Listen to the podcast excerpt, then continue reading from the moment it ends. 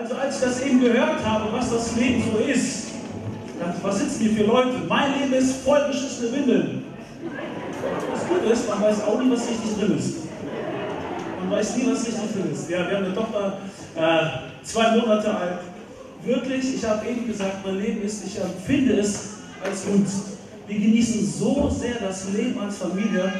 Ich kann nur heulen, ich weiß gar nicht warum, aber es ist einfach so, dass ich das genießen darf. Das Leben. Wir sind am Ende unserer Serie Domino-Effekt. Ich weiß nicht, ich habe als Kind sehr, sehr gerne Domino gespielt, bis ich irgendwann größer wurde und so hibbelig wurde und nicht mehr die Muße hatte, Stein für Stein aufzustellen. Und dann spielst du und irgendwann kommst du gegen, alles fällt, fällt um, du ärgerst dich. Wer von euch kennt dieses so, beim Domino sich zu ärgern? War ich der Einzige? Ja, ne? Das hat sich mir fortgezogen. Kunstunterricht in der Schule.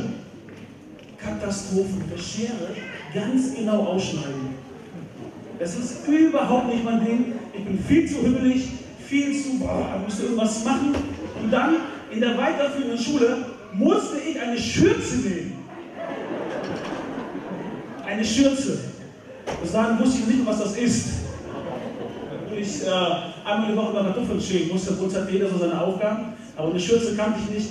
Katastrophe, alles, was mit filigranen Sachen zu tun hat, war nicht meine Welt. Ich weiß nicht, wie du über das Leben so denkst. Beim Domino ist das so, ein kleines Ereignis löst eine Kettenreaktion aus, eine Folgereaktion und alle Steine fallen nacheinander um. Und ich glaube, dass das in unserem Leben auch sowas gibt. Ihr habt das Intro gesehen in dem Gottesdienst. So ein Dominoeffekt der Menschlichkeit. Einer löst etwas aus und es geht immer weiter, weiter, weiter, weiter. Es hat eine Reaktion. Und ich bin überzeugt, dass dein Leben und mein Leben eine Folge ist von unseren Gedanken, von unseren Worten, die wir sprechen, von Gewohnheiten, die wir haben. Und das Ergebnis ist das Leben. Ich weiß nicht, wie es dir geht, wenn du über das Leben nachdenkst. Vielleicht denkst du, das Leben ist so eine Aneinanderreihung von Umständen. Ja, er kütt, weil er kütt. So, er kommt halt und du musst das Leben so nehmen, wie es ist. So nach dem Motto, die Umstände bestimmen mein Leben. Und es stimmt, für viele Umstände in meinem Leben kann ich nichts. Ja, ich habe verlocht wie ein Tier, du hast verlocht wie ein Tier und am Ende ist es vielleicht, hey, keine Aufträge, wir mussten rationalisieren. Tschüss. Da kannst du nichts für. Vielleicht auch ein Schicksalsschlag, für den du nichts kannst. Aber was wir alle können, in der Situation, in der wir stecken, was draus machen. Und da ist ganz entscheidend, wie wir denken, wie wir reden und welche Gewohnheiten wir uns aneignen. Ich war letztens mal, hat mich ein Freund mitgenommen äh, auf seiner ich glaube, das heißt Jole. So ein kleines Schiffchen, glaube ich, Jole. So, ne? Ist das Jole richtig? Jolle. Alter Schwede, Jolle. Sag mal alle Jolle. Jetzt habe ich gelernt. Jolle, sehr gut. Auf jeden Fall habe ich manchmal das Gefühl, dass bei den Menschen das so ist wie auf so einem Schiff. Da bläst der Wind, da kommen die Wellen und das Schiff treibt irgendwo hin. Die Wellen und der Wind sind entscheidend, wo das Schiff hinschippert, in welche Ecke ähm, des Meeres, des Sees. Aber ich glaube, genau das ist es nicht. Du und ich, wir haben die Möglichkeit, ins Steuerrad einzugreifen und die Wellen und den Wind, die kommen zu nutzen, um dahin zu kommen, wo wir hin möchten. Ich werde euch sagen, was es bedeutet, dieses Leben. Auf dem großen Meer des Alltags sind nicht die Wellen schuld, sind nicht die Böen schuld, wo wir hinwandern, sondern wo ich hin ruder, wo ich hin steuere. Seid ihr dabei mir? Ich entscheide, wenn ich das Steuer in der Hand nehme, wo das Böhnchen hinfährt. Und ich glaube wirklich, dass, ich kann es aus meinem Leben sagen, wo mein Lebensschiff hingefahren ist, hatte oft mit meinen Entscheidungen zu tun und nicht mit Gottes Entscheidung. Und viele Menschen, die an Gott glauben, sagen so, ja, was soll's? Das Leben lebe ich halt so und Gott wird mich schon da irgendwie hinbringen und irgendwie rausbringen. Et küt wird küt. Ja? Damit diese kölsche Wahrheit wirklich zu Wahrheit. Es kommt, wie es kommt, ich kann nichts dagegen tun. Und ich glaube, und die Bibel sagt, dass es nicht so ist. deine Umstände bestimmen nicht deine Richtung. Deine Umstände bestimmen nicht deine Richtung. Das kannst du selber entscheiden. Deshalb, nimm das Ruder in die Hand, nimm das Steuer in die Hand. Wie machen wir das? Wie machen wir das? Ich möchte euch einen Vers vorlesen, den ich ganz zu Anfang setzen möchte. Und ich glaube, dass das eine tiefe, tiefe Wahrheit ist. Da heißt es in 1. Johannes 5, Vers 12, wer an den Sohn Gottes glaubt, hat das Leben. Wer aber den Sohn Gottes nicht glaubt, hat auch das Leben nicht. Jesus selbst sagte, ich bin das Leben. Und vermutlich sitzt du jetzt hier und denkst, hey, können wir was anderes in der Kirche sagen als Jesus? Können wir, wollen wir aber nicht. Weil es geht, es geht um Jesus. Wenn Jesus das sagt, dann ist es die Wahrheit. Nur, was heißt das? Vielleicht denkst du, ey, meine Lebenswirklichkeit sieht aber anders aus. Wirklich. Ich habe zwar Jesus, aber ehrlich, Katastrophe, vorne und hinten, ich krieg's nicht hin. Und deswegen, ich habe euch heute einen Bibeltext mitgebracht, der hat mich so fasziniert. Ich habe diesen Bibeltext, sagt meine Frau, ey, nimm den mal. Und ich habe den gelesen und nicht gecheckt, was er mir sagen soll. Und dann bin ich morgens aufgewacht. In der Nacht äh, gibt es den Sein der Herr im Schlaf. Das ist eine Verheißung der Bibel, das ist wirklich so. Das ist keine Floskel, den Sein der Herr im Schlaf. Kam mir ein Gedanke, wie ich diesen Bibeltext euch heute weitergeben kann und der Auswirkungen haben wird auf dein und mein Leben. Und ich möchte mal diesen langen Text vorlesen. Ähm, wenn du gute Augen hast, kannst du mitlesen. Wenn du schlechte Augen hast, hör gut zu oder geh nachher zum heiligen Gebet. Kannst du dir aussuchen. Und zwar, das ist ein etwas längerer Text, aber ich möchte euch den ganzen Text vorlesen. Und da steht in Lukas 7, 1 bis 10. Nachdem Jesus das alles gesagt hatte, ging er wieder nach Kapernaum. Dort lebte ein römischer Hauptmann, der einen Diener hatte, den er sehr schätzte. Nun war dieser Diener schwer krank und lag im Sterben. Als der Hauptmann von Jesus hörte, schickte er einige angesehene Männer aus dem jüdischen Volk zu ihm und bat ihn, zu ihm zu kommen und seinen Sklaven zu heilen. Diese baten Jesus inständig, mitzukommen, um dem Hauptmann zu helfen. Wenn jemand deine Hilfe verdient, dann er, sagten sie. Denn er liebt die Juden und hat uns sogar die Synagoge gebaut. Da kam Jesus mit ihnen. Und kurz bevor sie das Haus erreichten, schickte der Hauptmann ihm ein paar Freunde entgegen und ließ ihn ausrichten. Herr, Jesus, mach dir nicht die Mühe, in mein Haus zu kommen, denn solch eine Ehre verdiene ich nicht. Ich bin nicht einmal würdig genug, selbst zu dir zu kommen. Und jetzt sprich ein Wort und mein Diener wird gesund werden. Ich weiß das, weil ich den Befehl von Vorgesetzten unterstehe und auch selbst Soldaten befehlige. Ich brauche nur zu einem von ihnen sagen, geh, dann geht er. Oder komm, dann kommt er. Und wenn ich zu meinem Diener sage, tu dies, dann tut er es. Als Jesus das hörte, staunte er. Er wandte sich der Menge zu und sagte, ich sage euch, einen solchen Glauben habe ich in ganz Israel noch nicht erlebt. Und als die Freunde des Hauptmanns in sein Haus zurückkehrten, fanden sie den Diener gesund. Hier heißt es, Jesus wundert sich, staunt über einen Glauben. Jesus hat sich in der Bibel nur zweimal gewundert. Zweimal finden wir das Wort, dass wenn der Sohn Gottes sich wundert, dann ist das schon was Krasses. Warum wundert er sich?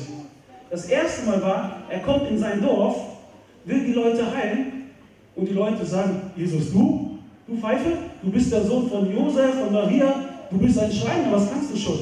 Und da heißt es, und Jesus wunderte, staunte über ihren Unglauben und ging weg und konnte ganz wenig nur heilen. In diesem Fall staunte Jesus vor diesem Hauptmann. Ich weiß nicht, worüber hast du dich mal gewundert in deinem Leben? Ich habe echt überlegt, ich wundere mich eigentlich nicht oft. Wir haben drei Töchter. Wenn einer von denen schwarz wird, dann würde ich mich wundern. Dann würde ich mich wundern. Das nur der Heilige Geist dann sagen. Das würde mich wirklich wundern. Aber sonst, ich weiß nicht, worüber ich mich so in meinem Leben wundere. Aber Jesus wundert sich hier. Warum wundert er sich über diesen Mann. Hat dieser Mann etwas verstanden, was keiner vor ihm in ganz Israel verstanden hat? Wird wohl so sein. War es das, dass er vielleicht verstanden hat, Jesus ist der Sohn Gottes? Nein, das haben andere vorher auch verstanden. Vielleicht hat er verstanden, Jesus ist der Sohn Gottes und kann alles. Das haben andere auch schon erlebt. Aber ich glaube, dass dieser Hauptmann etwas verstanden hatte, was Autorität bedeutet. Dieser Hauptmann hat Autorität vom römischen Kaiser bekommen und deswegen war er eingesetzt in dem Land, um zu regieren. Und er hat andere befähigt.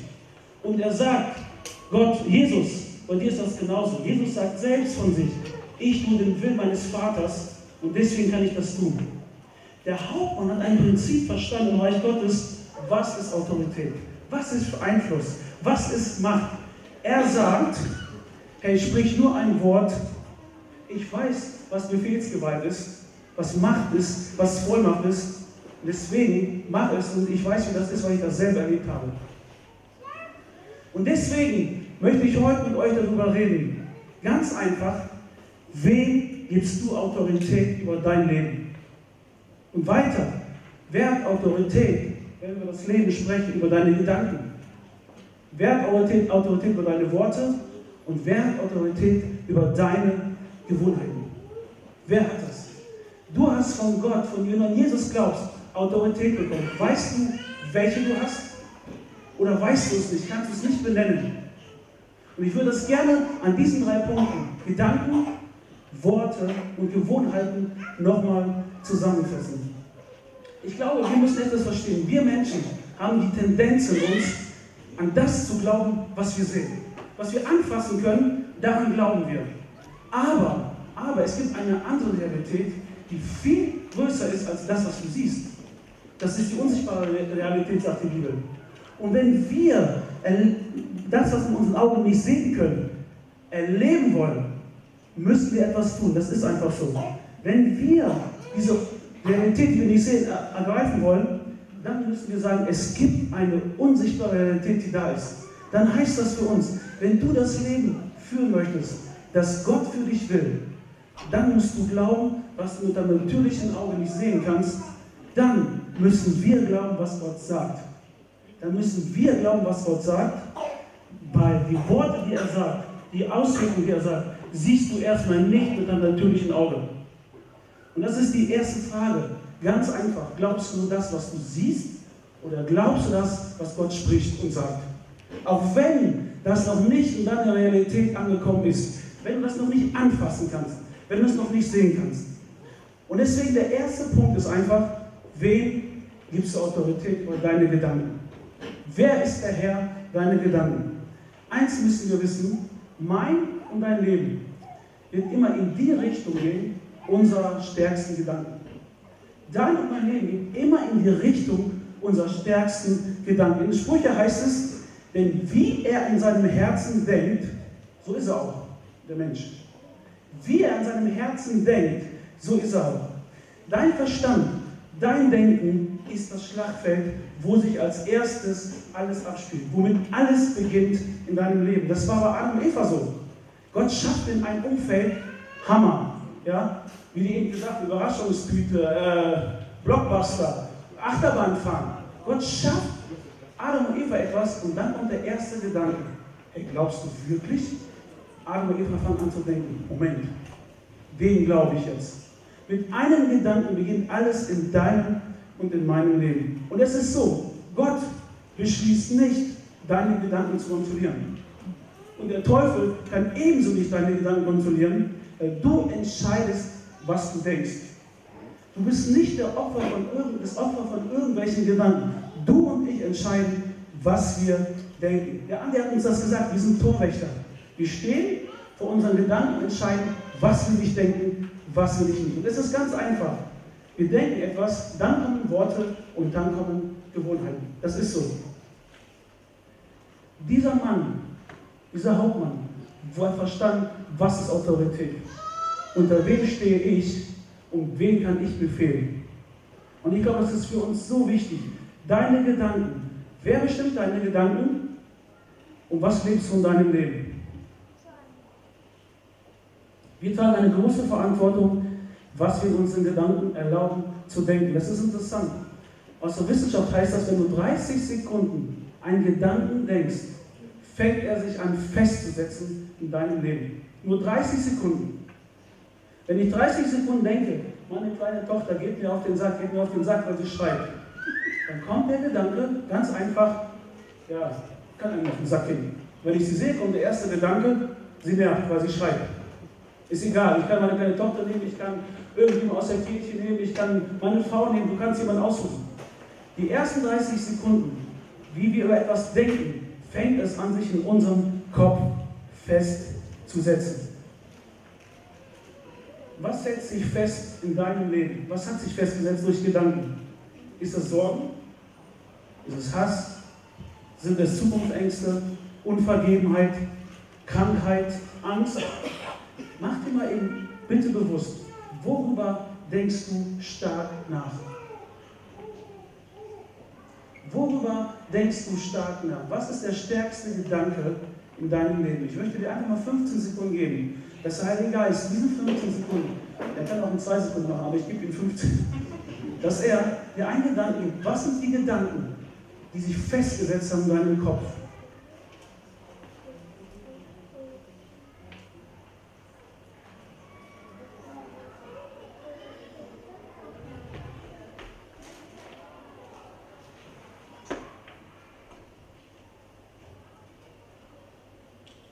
Und jetzt möchte ich dir etwas sagen.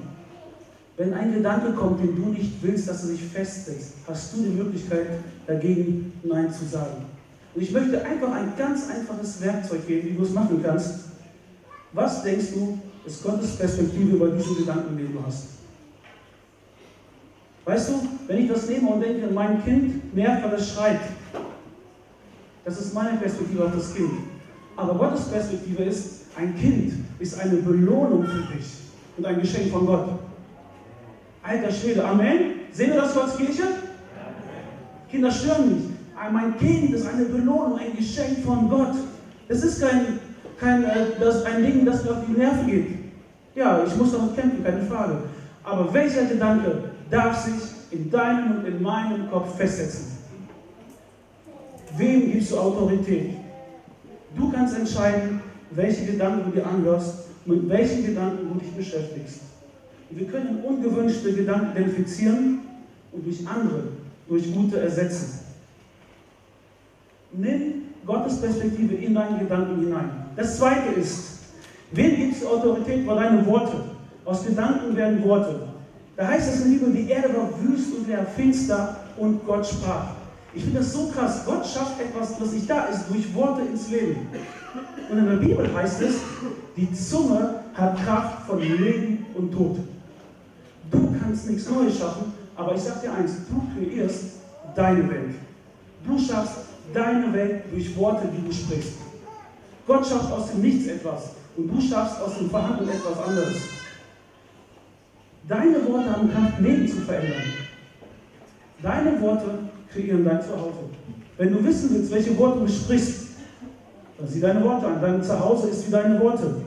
Dein Zuhause ist eine, Folge von deinen Worten. Deine Kinder, deine Familie besteht aus deinen Worten. Sind wir, da wo wir sind zu Hause, wo uns keiner sieht, sind wir eine Stimme der Ermutigung, der Freundlichkeit, der Dankbarkeit, der Zuneigung. Welche Worte sprichst du? Ich habe was echt schockierendes erlebt bei mir zu Hause.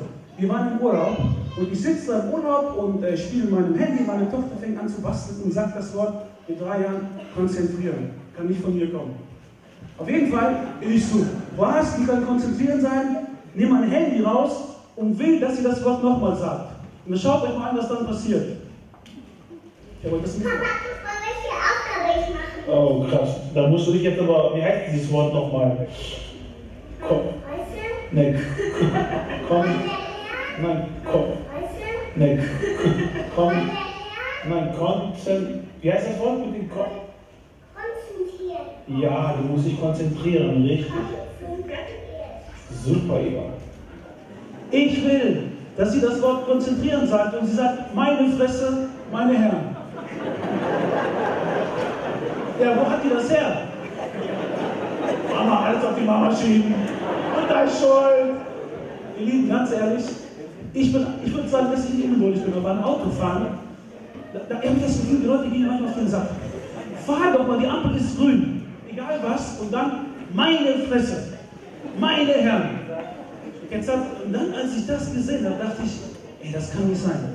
Meine Worte kreieren mein Zuhause. Meine Worte kreieren mein Zuhause. Das ist einfach so. Wer hat die Autorität über meine Worte? Weil Worte schaffen Fakten. Du kannst mit Worten andere ermutigen oder runterziehen. Du kannst mit Worten Gott loben und du kannst ständig jammern. Sprich deine Zunge Verheißungen oder Unglauben aus. Deine Worte geben eine Richtung vor in der Welt, in der du lebst. Manchmal denke ich, dass ähm, wir so das an uns haben, dass wir mehr unsere Umstände bekennen als das Wort Gottes. Ja, meine Frau, dies und so, meine Kinder, mein Chef, mein Kollege, oh meine Kirche ist recht, wie die drauf sind. Und dann findest du einen zweiten, der so redet.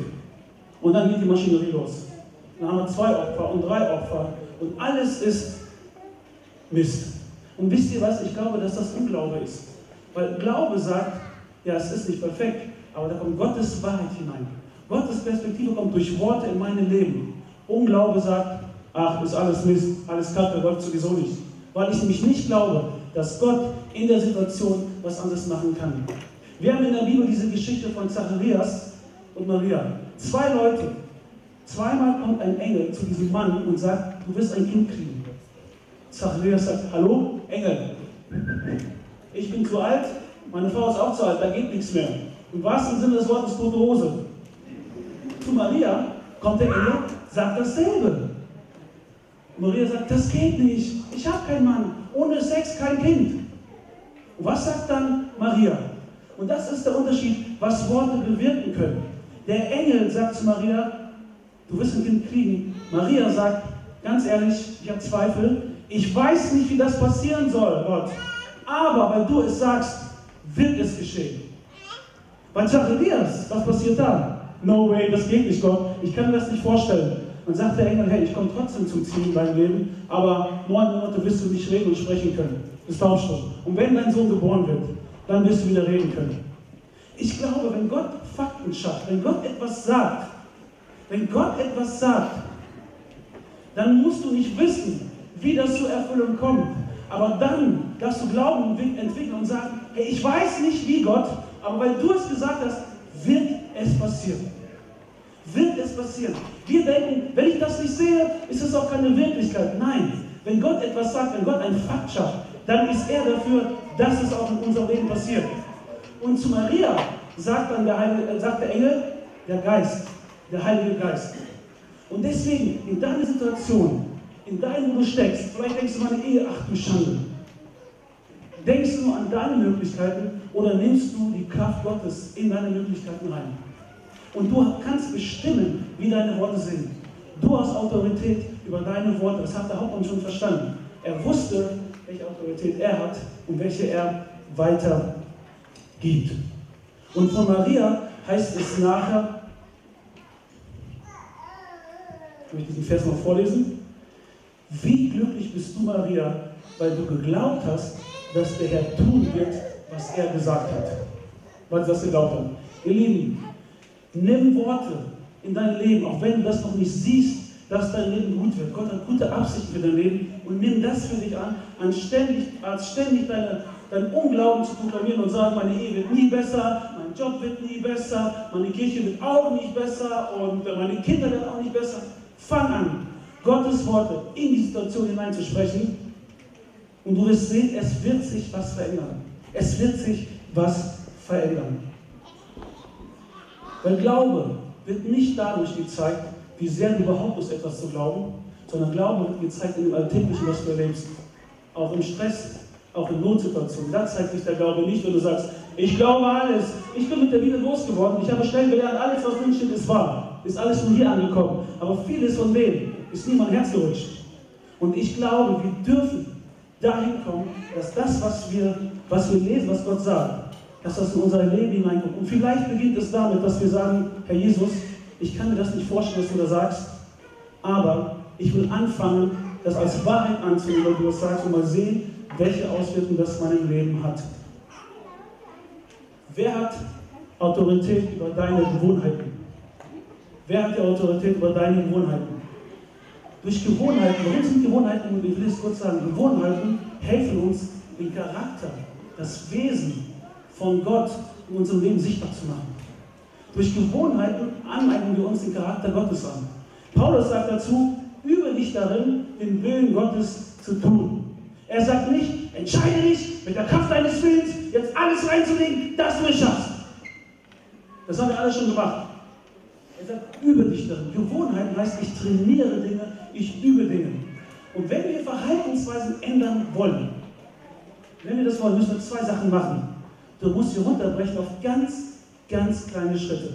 Überfordere dich nicht und du musst üben, üben, üben. Stell dir mal vor, ganz praktisches Beispiel. Ähm, Gott sagt zu dir, hey Harry, Felix, Kurt, Renate, Bianca, ähm, wie auch immer, ich möchte, dass du einen Beitrag in deiner Familie dazu beisteuerst, dass die Atmosphäre in deinem Leben besser wird. Gott macht dir das im Gottesdienst klar, durch Bibel, durch Heiligen Geist. Und ich wette mir, wenn du sagst, okay Jesus, ab heute bin ich der Freundlichste, ab heute bin ich der Beste, der geduldigste, der demütigste Mensch. Ich verwette mein Haus, ich verwette mein Haus, das ist nicht viel wert, eine kleine Wohnung. Ich verwette, ich schenke dir mit allen Autos. Du schaffst es nicht. Du schaffst es nicht. Wir müssen Dinge ganz, ganz klein anfangen zu üben. Wisst ihr, in einer Familie wird das so aussehen. Eine Situation bei mir zu Hause. Meine Frau hat mit den Kindern zu Hause. Die zwei haben sich geprügelt. Geprügelt, ich weiß nicht warum, kann auch nicht von mir kommen. Die zwei Großen, doch, die zwei Großen prügeln sich. Meine Frau ist einmal fix und fertig. Ich komme müde von der Arbeit nach Hause. So, und jetzt muss ich mir, wenn ich Dinge annehmen will, diese Szene wie einen Film vorstellen. Harry, wie willst du reagieren, wenn du heute nach Hause kommst? Wie willst du reagieren, wenn du heute nach Hause kommst? Was werde ich ausstrahlen? Freundlichkeit, Verständnis und dann übe ich und übe ich und übe ich. Wisst ihr, warum Gewohnheiten so wichtig sind? Weil Gewohnheiten helfen dir, Gottes Geschenke für dich auszupacken. Weil nachher genieße ich ein Familienleben, weil Gott sich für mich das wünscht. Wo Friede ist, wo eine Einheit ist. Das wünsche ich natürlich. Aber ich kann diese Dinge trainieren. Ich möchte euch mal bitten, einfach jetzt mal alle aufzustehen. Ihr dürft einfach mal aufstehen. Was ich und du, was wir heute leben, begann immer mit einem Gedanken. Was du heute lebst, wie dein Leben ist, es begann mit einem Gedanken. Sehen wir einen Gedanken, ernten wir Worte, danach kommt eine Handlung, nach einer Handlung eine Gewohnheit. Eine Gewohnheit wird zum Charakter. Und mein Charakter ist dein Leben. Dein Leben heute ist, wie es ist. Aber es wird, was du daraus machst. Dein Leben ist heute, wie es ist, aber es wird, was du daraus machst. Wem gibt es Autorität über deine Gedanken, Autorität über deine Worte, Autorität über deine Gewohnheiten? Wir beten immer für Menschen. Ich möchte jetzt bitten, dass ihr einfach mal alle die Augen schließt. Einfach mal die Augen schließen. Und ich möchte einfach eine Frage stellen. Was, drei Fragen. Was ist die eine Sache, wo du dein Denken verändern möchtest? Was ist die eine Sache, wo du dein Denken verändern möchtest? Vielleicht ist es bei dir nicht das Denken. Vielleicht sind es Worte. Unsere Worte haben Macht. Welche Worte willst du vielleicht annehmen oder welche Worte willst du weglassen?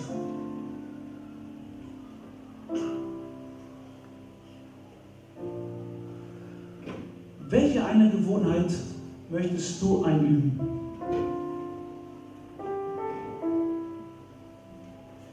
Wenn du heute dich entschieden hast, jetzt gerade wirklich einen neuen Gedanken zu denken oder neue Worte zu sprechen oder eine kleine neue Gewohnheit zu etablieren, da möchte ich bitten, dass du jetzt einfach die Hand gibst, weil ich gerne für dich beten will, weil ich glaube, ich glaube, dass Gebet etwas bewirkt in deinem Leben. Dann darfst du jetzt die Hand geben.